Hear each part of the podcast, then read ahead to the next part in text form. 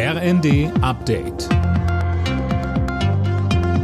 Stündlich neu. Auf den Punkt informiert. Ich bin Gisa Weber. Guten Abend. Das Bürgergeld ist die große Sozialstaatsreform der Ampelregierung und droht am Widerstand der Union im Bundesrat zumindest vorerst zu scheitern.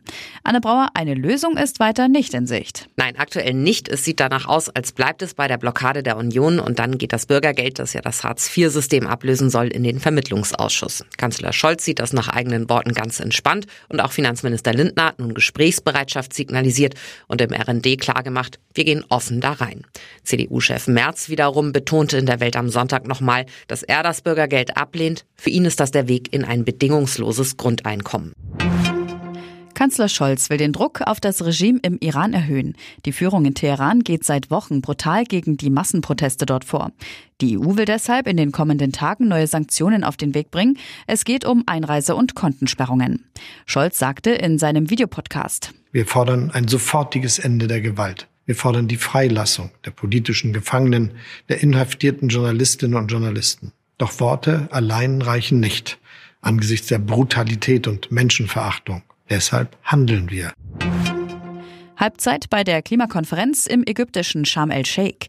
Mehrere Nichtregierungsorganisationen fordern, dass sich die Industrieländer mehr bewegen. Sie wollen, dass die Industriestaaten sich ehrgeizigere Klimaziele stecken und mehr Geld locker machen, um ärmeren Ländern, die jetzt schon massiv unter dem Klimawandel leiden, zu helfen.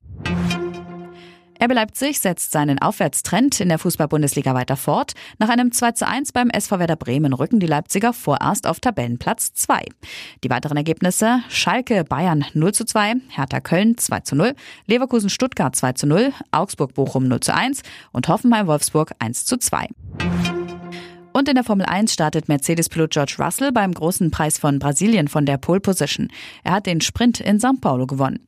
Teamkollege Lewis Hamilton geht von Platz 2 und Red Bull-Fahrer Max Verstappen von Platz 3 ins Rennen.